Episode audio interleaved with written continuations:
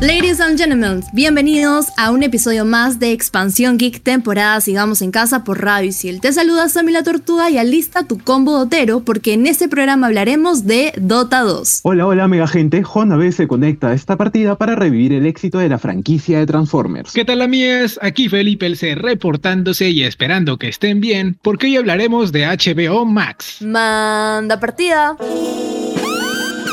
Level 1. Hadouken! Monster kill! Level 2. Oculus Repairer. Fatality. Level 3. His name is John C. Level 4. This is Sparta! Level 5. Dracaris. Game over. Radio Isil presenta Expansión Geek. Bueno chicos, creo que nos hacía falta hablar de Dota 2 en nuestro querido programa Expansión Geek, así que contemos un poco de las características y de la jugabilidad que tiene Dota 2. Dota 2 es un juego multijugador de estrategia en tiempo real. Consiste en el enfrentamiento de dos equipos de cinco jugadores cada uno, los cuales tienen como objetivo destruir la base del contrincante. Para ello tendrán que ir avanzando por el mapa e ir tumbando las estructuras enemigas. Y datito, cada jugador tiene que escoger a solo un héroe de los 121 que hay hasta la actualidad. Se juega en un mismo mapa que tiene dos lados, Radiant y Dire, los cuales son diferentes y tienen sus ventajas y desventajas con respecto a la visión, unidades neutrales y posicionamiento, recordando que hay tres carriles donde se enfrentan las unidades que no se pueden controlar y que también sirven de camino que tomará cada jugador. Chicos, hablemos del boom que generó, genera y generará Dota 2. Y entre los gamers peruanos, Dota 2 es uno de los cuales se le dedica muchísimas horas, ya que la curva de aprendizaje es muy inclinada, como todo MOBA claramente. Además, cuando en la International 2019 el equipo peruano Infamous Gaming ganó entre los mejores equipos del mundo, este recibió gran apoyo por parte de la fanaticada de Doteros. Claramente eso fue un momento icónico de- del Perú y más adelante les voy a comentar. Luego se le sumó la llegada de Movistar Liga Pro Gaming, que en su inicio contó con los jugadores más competitivos de la escena peruana, casters reconocidos de la comunidad de esports y un prize pool que llegó hasta los 50 mil dólares. Fue un montón de dinero, fue un gran pozo, la verdad. Y además fue transmitida por cable y plataforma digital. Yo creo que esto fue el boom, porque no solo veíamos en plataformas de streaming, sino también en TV abierta prácticamente, ¿no? Y yo creo que ese fue el hype que nos tenía con un montón de emoción a todos los peruanos, que obviamente fue épico y definitivamente fue un orgullo ver a un equipo de gamers peruanos representándonos y quedando dentro del ranking de los top tops, ¿no? O sea, yo por primera vez no me tira, pero me sentí muy orgullosa de ser peruana. Hay que aclarar también que este campeonato es organizado por Valve Corporation y bueno, nuestro querido equipo Infamous Gaming quedó en el top 8 del International 2019 que se disputó en Shanghái, China, donde se llevaron más de 850 mil dólares y el campeón del torneo, el equipo OG, ganó más de 15 millones de dólares. Es una gran suma. Luego de escuchar esta cantidad, creo que quiero jugar Dota, en verdad. O sea, es un montón de dinero. ¿Te imaginas? Definitivamente Sam es una gran cantidad de dinero. Y por cierto, este año se estaría realizando el Internacional 10, que estaba programado para el 2020 en Estocolmo, Suecia. Y debido a la pandemia del COVID-19 se retrasó y por problemas de organización se estaría realizando en Bucarest, Rumania, específicamente en el mes de octubre. Expansión Geek. Bueno chicos, a pesar de la popularidad que tiene Dota 2, sé que hay muchas personas que como yo aún no hemos probado el juego, así que creo que esta es una señal para que le des una oportunidad y puedas jugarlo. Por eso, como recomendación dotera del programa, les traemos algunos hacks para principiantes como yo. Una de las fijas que me dijeron mis amigos doteros es que debes elegir al héroe correcto según la partida que tengas. Esto obviamente no significa que tengas que jugar con un héroe con el que no te sientas cómodo o con el que no puedas jugar, ¿no? O sea, si es que no puedes, simplemente no lo eliges, pero una recomendación es que elijas al correcto y al indicado. Y obviamente con el que te sientas cómodo. Y si no tienes idea de qué llevar para elegir, por ejemplo, podrías elegir un héroe de fuerza, ya que son los héroes que tienen más vida y en su gran mayoría no son tan difíciles de jugar, como por ejemplo Centauro o Breeze. Así que vayas notándolos para que si es que eres principiante o quieres iniciar en este gran juego, puedas elegirlos. Buena recomendación, mi querida Sam. Y para seguir ese mismo hilo, yo les sugiero que en cada partida analicen a su enemigo. La gran mayoría de los jugadores rara vez o casi nunca hacen clic en los jugadores enemigos, en el carril y en el mapa. Y ese es un aspecto importantísimo del juego que deben aprender para mejorar en él. Saber cuál es el nivel o qué elementos trae el rival es una forma de contrarrestarlo o de salvarse. Y como última recomendación, pero no menos importante, debes saber que es primordial, así de vida o muerte, tener comunicación con tus aliados. Cooperar, planear y ejecutar las estrategias en equipo requiere del buen compañerismo. Así se ahorrarán el partidas y estarán un paso adelante de sus enemigos. Y ahora que ya sabes todo lo que necesitas para entrar de lleno al mundo de Dota, nosotros nos tomamos un respiro para hablar enseguida de una gran franquicia. Estás en Expansión Geek temporada Sigamos en Casa por Radio Isil. Vive el deporte desde adentro. Te invitamos en todas las canchas por Radio Isil. Estrenamos los jueves. Estos son los archivos G12235. 545. ¿Sabías que en los años 70 un joven dibujante y guionista japonés, admirador de los dibujos que trataban sobre poderosos robots y androides llamado Go Nagai, decidió crear su propia serie animada de robots? Esta serie de manga y anime es Massinger Z y fue en la ficción el primer robot gigante tripulado por un protagonista, marcando las bases del género mecha, que tras el éxito de la franquicia haría que dicho género tomara más fuerza, y según sus seguidores, su éxito mundial fue el resultado de tener una mezcla muy acertada de tecnología, valor, honor, audacia, aventuras y grandes personajes. Te habló Felipe El C y este fue el archivo G12234545. Expansión Geek. Ya estamos de vuelta en Expansión Geek y ahora chicos, ya que vamos a hablar de Transformers, les tengo una pregunta. Si pudieran transformarse en cualquier vehículo, ¿cuál elegirían y por qué? Bueno, personalmente yo creo que elegiría un Lamborghini murciélago porque es mi auto soñado, pues, o sea, anhelo tenerlo y ojalá en algún futuro se pueda. Bueno, yo creo que vas a seguir soñando, Felipe. Aunque no sé un tico, la verdad. En fin, es una buena pregunta. ¿eh? Nunca he puesto a pensar en algo así. Creo que sería un Vision Jet azul. Siento que me representa totalmente. Miren, yo la verdad creo que Felipe sería un escarabajo, sin ofender, y Javier sería un Toyota por lo recorrido que es. No, en verdad porque te gusta viajar, ¿no? Entonces es como que te gusta recorrer los lugares, así. Ya tú sabes. Yo por mi parte, Sam, mal. chicos, con amor, ya lo saben. Yo por mi parte sería el Dodge Charter RT de 1970 que usó Toreto en Rápidos y Furiosos. Definitivamente sería ese carro icónico. O sea, no porque soy vieja ni nada por el estilo, pero es que es, es- o sea, tú lo ves y es otra cosita. O sea, yo me identifico con ese carro. Pero si hablamos de Transformers y toda esa onda, definitivamente sería un Camaro. Y no por Bumblebee, sino porque en verdad veo un Camaro en la calle y digo, brother, quisiera hacer ese carro. En verdad. Bueno, bueno, ya, ya spoileaste que Bumblebee ya es un, un Camaro, Sam, no puede ser. Ah, Na- Bueno, ya. lo sabía.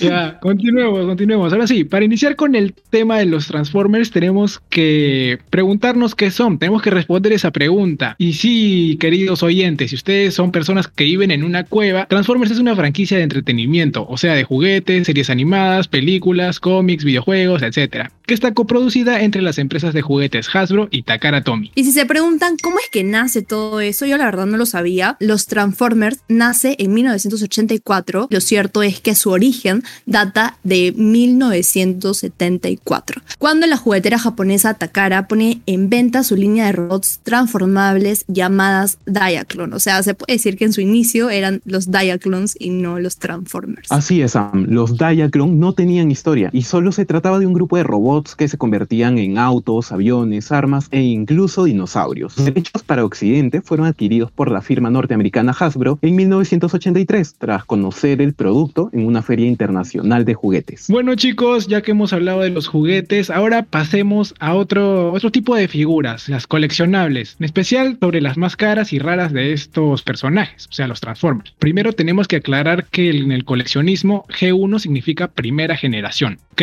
Bien. Dicho esto, comencemos con este top. En primer lugar tenemos Bumblebee de la IGA plateado, considerado una joya por los coleccionistas. Fue hecho por IGA y resalta por ser gris con detalles rojos y es muy demandado por lo que el valor de uno de sus empaques originales ronda por los mil dólares. Continuando con el top, tenemos al C131 Raiden G1 o G1, que ya sabemos que se refieren a la generación 1. Y este juguete coleccionable fue considerado uno de los más raros por estar conformado por seis trenes. Así es, gente, seis trenes que debías juntar para formar tu Transformer. Sin duda, una figura muy muy pedida en Japón ya que fusionaba su afición por los trenes y su amor por los juguetes. Yo la verdad no lo compraría porque me daría mucha flojera recolectar tantos trenes, pero sería increíble tenerlo o solo verlo nada más. Su costo es aproximadamente de 1.500 dólares. En verdad creo que ese es el más barato en todo el top, ¿eh? o sea, si es alcance del bolsillo. Y si la anterior te sorprendió muchísimo por no solo ser un vehículo, el que viene lo hará más, porque me refiero al Lion Kaiser G1, que está conformado por tres vehículos aéreos y tres terrestres. A mí me parece alucinante cómo es que combinaron vehículos aéreos, terrestres, ¿sabes? me parece increíble eso. Y este lamentablemente no fue vendido en Estados Unidos ni en México, pero cuesta alrededor de 1.600 dólares, un poquito más que el C131 Raiden G1. Algo, un paréntesis acá chicos, para contarles que cuando mencionamos este modelo nuestro productor se emocionó, o sea, literalmente parecía un niño triste. ¿Y por qué triste? Porque se dio cuenta que lamentablemente el que tenía era Bambita, así que F por él.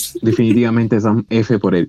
Pero bueno, el siguiente en nuestra lista es el Optimus Prime vs Megatron BSX G1. Fue hecho en 1985 para venta exclusiva en Japón y actualmente solo se conocen 10 de ellos en colecciones privadas. Tiene también una reedición que fue hecha en el 2004, sin embargo, no tiene el mismo valor. Un original estaría costando sus 10 mil dólares. Y finalmente tenemos el Fortress Maximus, que mide un poco más de 60 centímetros. Consiste en una fortaleza completa que se transforma en robot y actualmente uno original así sellado en su cajita cuesta 30 mil dólares. Bueno, es un sencillo, ¿verdad chicos? Un sencillo. Tranquilo que ahorita me lo piden y me lo traen al toque. Pero ahora chicos hablemos de las películas y series más resaltantes de los Transformers y comenzamos ese top con Transformers G1. La primera serie de estos robots fue una coproducción entre Marvel y Sunboy Productions y contó con la ayuda del departamento de animación de la reconocida compañía Toei Animation. Tuvo cuatro temporadas de 98 capítulos y además de un OVA y una película entre la temporada 2 y 3. Sin duda, esta saga se convirtió en una de las series de culto del universo Transformers. La verdad tiene que verla sí o sí porque es el origen prácticamente de todo, ¿no? Es la primera primera. La siguiente en nuestra lista es Transformers Cybertron. Sabido como un reboot de la franquicia, Hasbro y Takara produjo la serie con un estilo anime. Lo más resaltante fue que los Transformers fueron generados con tecnología computarizada y los humanos con las locaciones se hicieron con las técnicas animadas tradicionales, ¿no? Algo que fue novedoso para su tiempo. Y quiero agregar que esta serie contó con 51 capítulos divididos en cuatro arcos históricos. En tercer lugar de esta lista tenemos a la primera película y podría decir que es la más conocida, Transformers de Michael Bay de 2007. Esta película ya la sabemos, ya la conocemos muchos. Eh, comienza cuando Sam Wiki se compra su auto, que bueno, como lo dijo Sammy, era un Camaro y termina siendo Bumblebee. Luego llegan el resto de los Autobots y la trama trata sobre la chispa suprema que los Decepticons la quieren obtener para así usar la tecnología humana y crear un ejército, bla, bla, bla. Bueno, la conocemos, ¿verdad? Luego de esta buena entrega le siguieron una serie de películas que fueron cayendo en cuanto a recepción y trama. Tanto así que la cuarta y quinta eh, tuvieron un nuevo cast con diferentes personajes buscando refrescar la saga. Yo no sé si fue por eso, pero bueno. Personalmente creo que ya es una apreciación crítica personal. Yo siento que la, la, la mataron, o sea, le echaron tierrita ya con las últimas y lamentablemente no fue tan tan exitosa como las primeras. A mi punto de vista, ojo, si hay alguien que piense lo contrario, abro debate y ahí me pueden decir, ¿no? Oye, Sam, no, esto es todo mal. Pero en fin. Por otro lado, tenemos a Transformers Cyber Missions, que es la primera serie web de la franquicia. El sitio oficial de Hasbro desarrolló 13 capítulos relacionados con el universo cinematográfico de Transformers. No, eso me lo acabo de inventar, no se dice así, pero con el universo de Transformers. Y si quieres ubicarlo en la línea de tiempo del universo cinematográfico de Transformers, no, ya voy a dejar de decir eso, chicos. Esta serie web se sitúa entre Transformers 2, La venganza de los caídos, y Transformers 3, El lado oscuro de la luna. La siguiente es Transformers Prime. Para muchos es la mejor serie de Transformers, una animación completa hecha por CGI, y por otro lado, la musicalización y su opening fueron hechos por el reconocido artista Brian Tyler. Y como dato extra, la voz de Optimus Prime la hizo Peter Cullen, quien también le puso la voz al líder de los Autobots en las películas live action. Esta serie tuvo tres temporadas y además finalizó con una película que cierra todo el arco de la historia. Y finalmente tenemos la película de Bumblebee de 2018. Aquí una chica adolescente llamada Charlie encuentra un auto amarillo en un depósito de chatar. Cuando logra restaurar el auto se da cuenta que no es un auto amarillo común y corriente, sino que es un Transformer que llegó a la Tierra con la misión de proteger a la humanidad de los Decepticons. Pues muchos dicen que ya Bumblebee fue como un poco, no sé, tratar de revivir toda esta saga y todo este mundo que la verdad es increíble. Y fue uno de los últimos estrenos porque el 22 de junio Paramount Pictures reveló su próxima entrega que es Transformers Rise of the Beast o en español sería Transformers El despertar de las bestias. Y como ya sabemos se filmará parcialmente en nuestro querido Perú, específicamente en Cusco y Tarapoto. Con esa noticia los peruanos así revolotearon todas las redes sociales, hicieron hasta memes, memes muy muy chéveres, la verdad, quiero felicitarlos y darle los créditos. Y fue muy muy chévere, o sea, yo me emocioné porque dije, "Ah, vamos a ver Machu Picchu, vamos a ver la- los lugares de Perú, ah, no, qué, qué hermoso. Por otro lado, se comenta también que la cinta llegará a los cines el 23 de junio del 2022. Espero que la pandemia y todo esto no atrase la entrega porque tengo la fe de verlo en los cines tal vez. Yo creo que promete la película que viene, ¿ah? yo creo que, que promete, obviamente porque está Perú. ¿Y ustedes chicos qué opinan? ¿Creen que esa película promete? Les aseguro que la veré solo porque grabarán en Perú. Porque después de la segunda película, la verdad es que ya no me gustó y le perdí en rastro. Sin embargo, creo que esta vez merece que le dé una, una nueva oportunidad, ¿no? Es Perú, así que Así que qué, ¿no? Bueno, ya. Al igual que tú, Javi, yo es probable que también solo la vea por, por Perú, porque las últimas películas como que no me dan muchos ánimos de ver otra, pero bueno, solamente por el Perú la puedo ver. Ojalá tampoco tenga muchas inexactitudes como la película que se filmó aquí de Indiana Jones, ¿no? No, yo creo que no.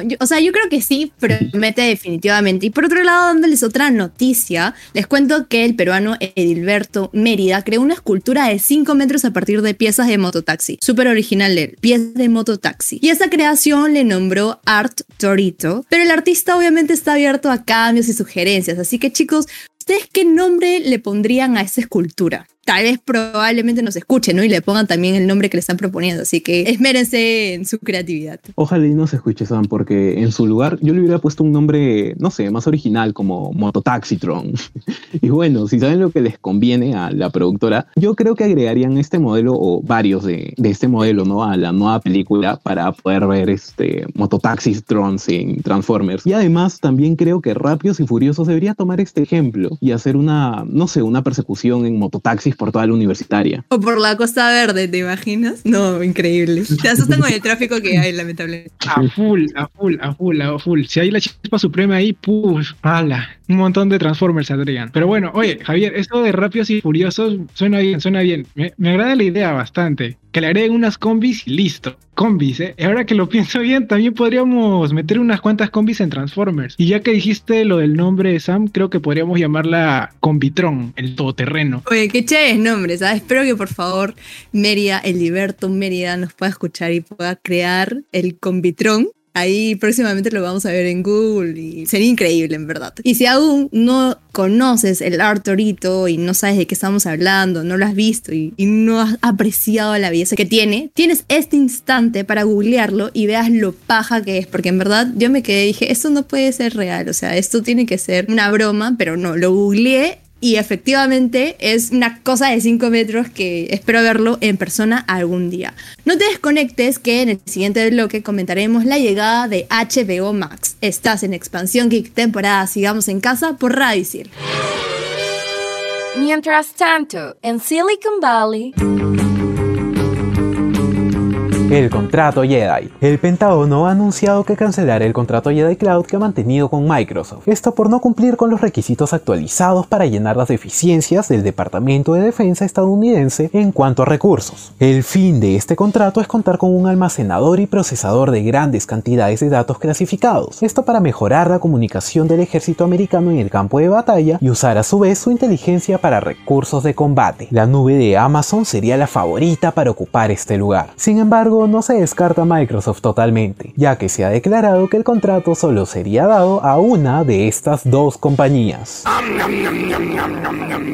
Expansión Geek.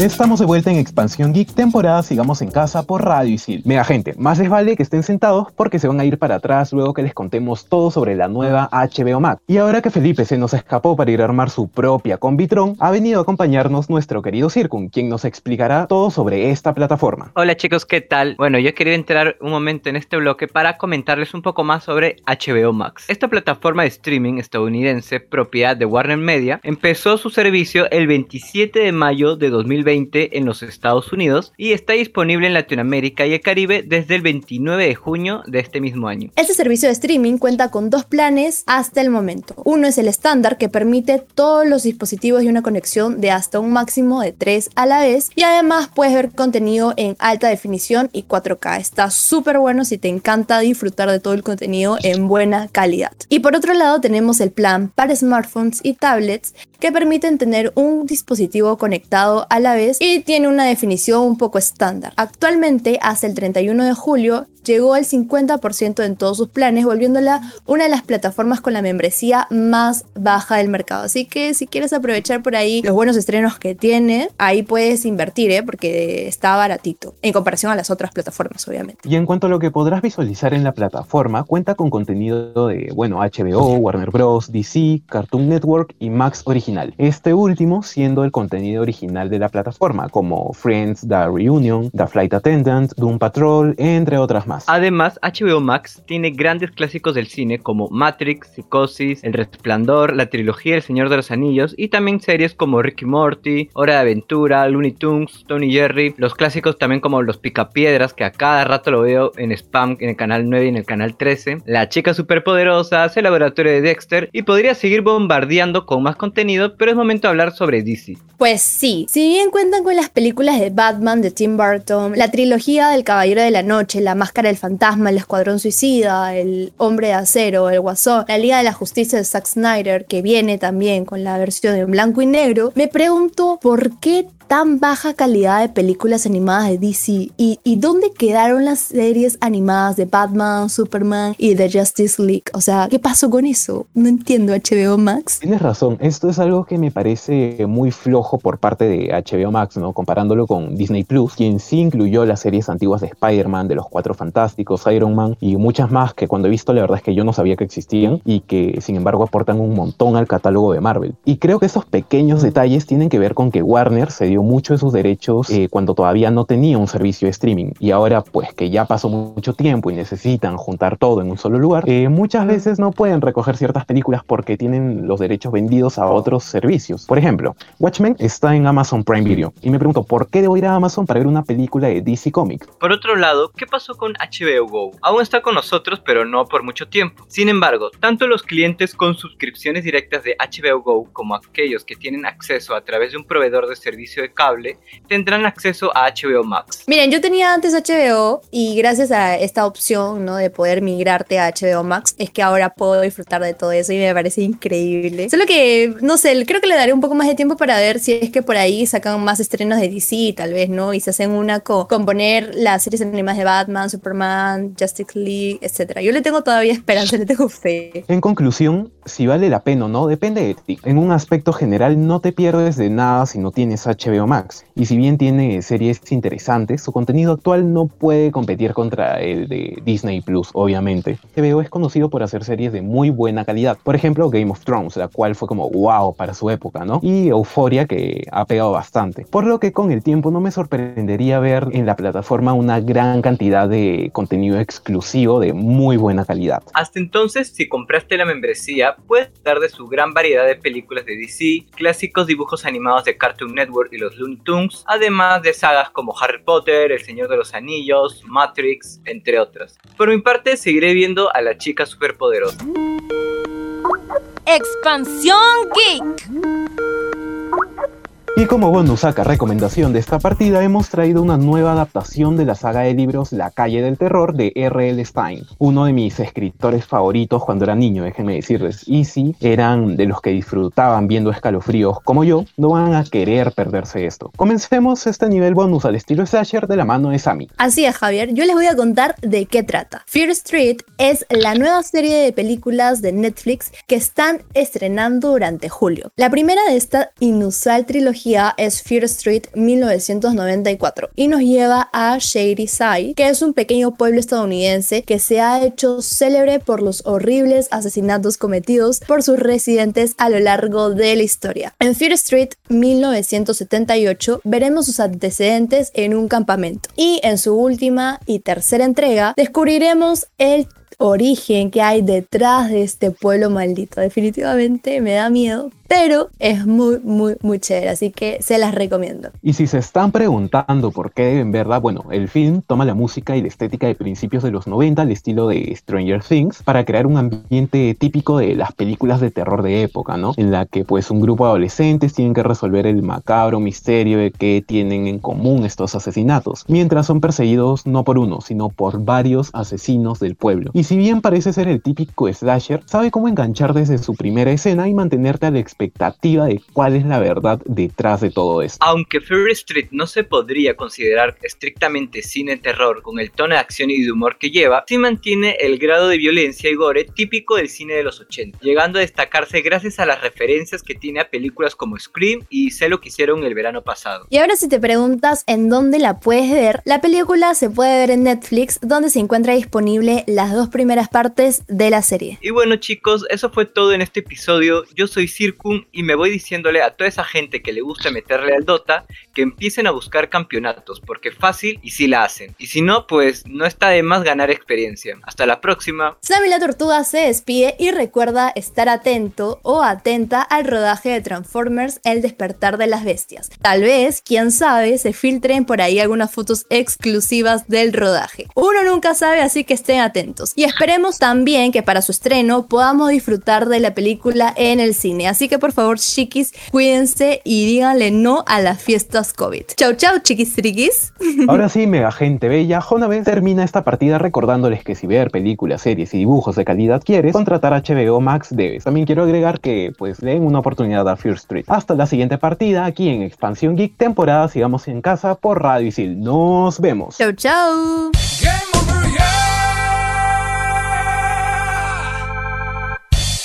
Tenemos más programas para ti. Sigue escuchando Radio Isil, temporada Sigamos en Casa.